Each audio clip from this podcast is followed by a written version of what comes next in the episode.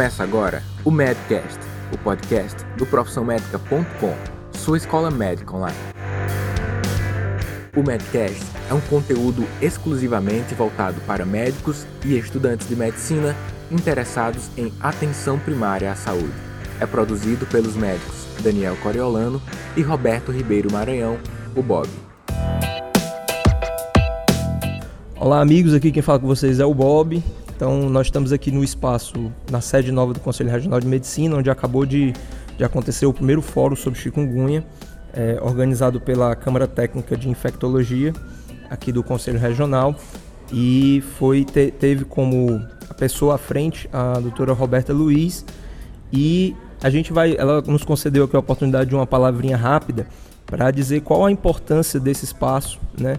Dentro do contexto da epidemia, pelo que a gente pôde ver na fala dos, dos convidados, da chikungunya, tanto no Ceará como no Brasil. Né? Então, doutora Roberta, é, a senhora poderia comentar com a gente só a importância desse espaço e qual foi a ideia de construir esse espaço é, a partir aqui do, do Conselho Regional de Medicina do Ceará?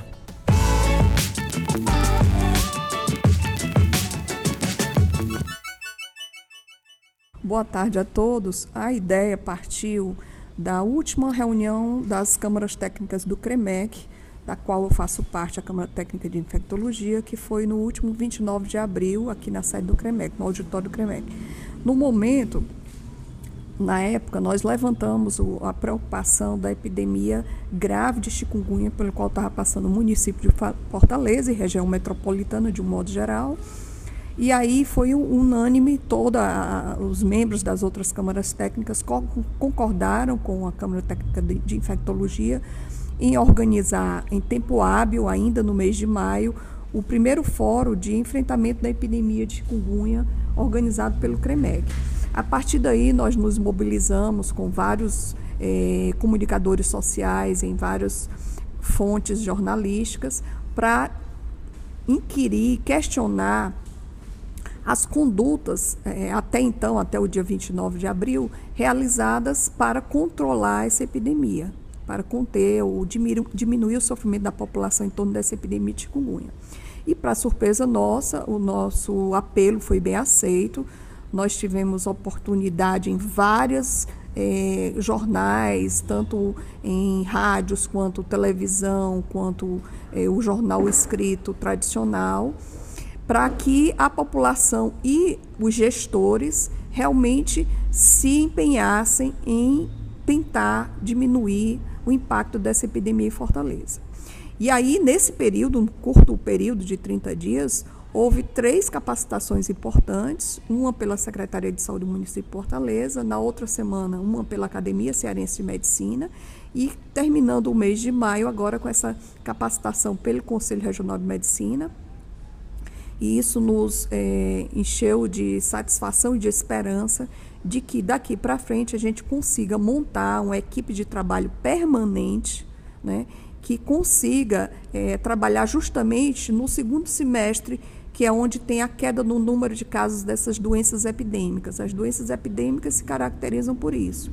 Vem uma epidemia no, no período, se ela é sazonal, se ela é relacionada ao, ao condição pluviométrica daquele estado, ela ocorre em inúmeros casos, acometendo pessoas suscetíveis, depois cai aquela estação chuvosa, o segundo semestre as medidas de controle das epidemias também arrefecem e a partir do primeiro semestre do ano seguinte começa tudo de novo. Então, nós agora tenta, tentaremos formar um, um comitê permanente e a, uma das deliberações do encerramento do fórum é que a presidência desse comitê permanente ficasse com o doutor professor Ivo Castelo Branco, que já trabalha com dengue, que é a principal, a nossa principal arbovirose desde 1991, e pela larga experiência dele e pela capacidade de aglutinação, nós, eh, entre aspas, elegimos como o nosso possível presidente desse comitê permanente. Mas esse comitê permanente, ele, nós queremos a participação de todos, universidades públicas e privadas,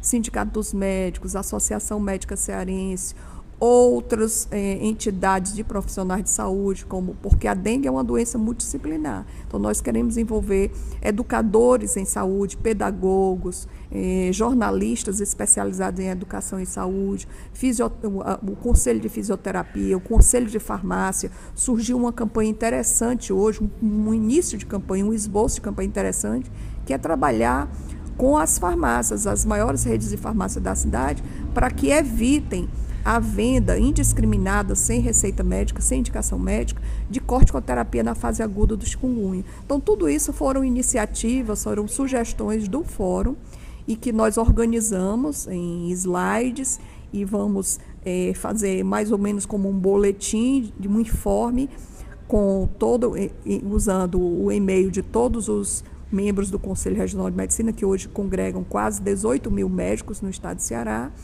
para ver se nós organizamos esse comitê com macro-regiões, com apoio da Secretaria de Saúde do Estado e todas as macro-regiões do Estado de Ceará.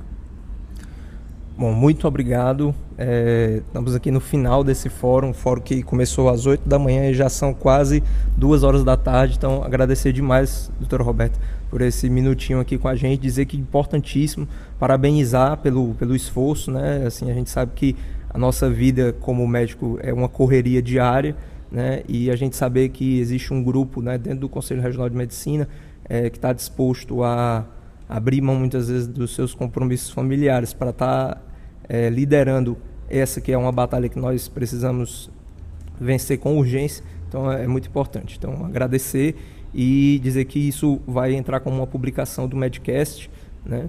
E também é, vamos tentar. É, hoje não foi possível, porque infelizmente o evento foi muito denso, então os palestrantes realmente estavam muito cansados.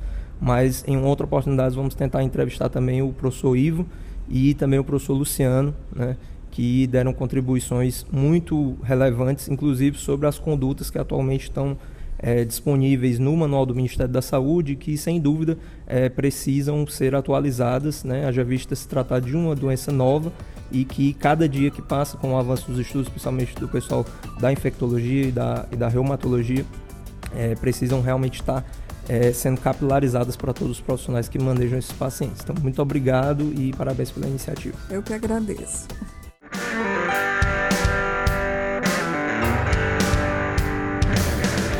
Você ouviu mais um episódio do Medcast, um oferecimento profissionmedica.com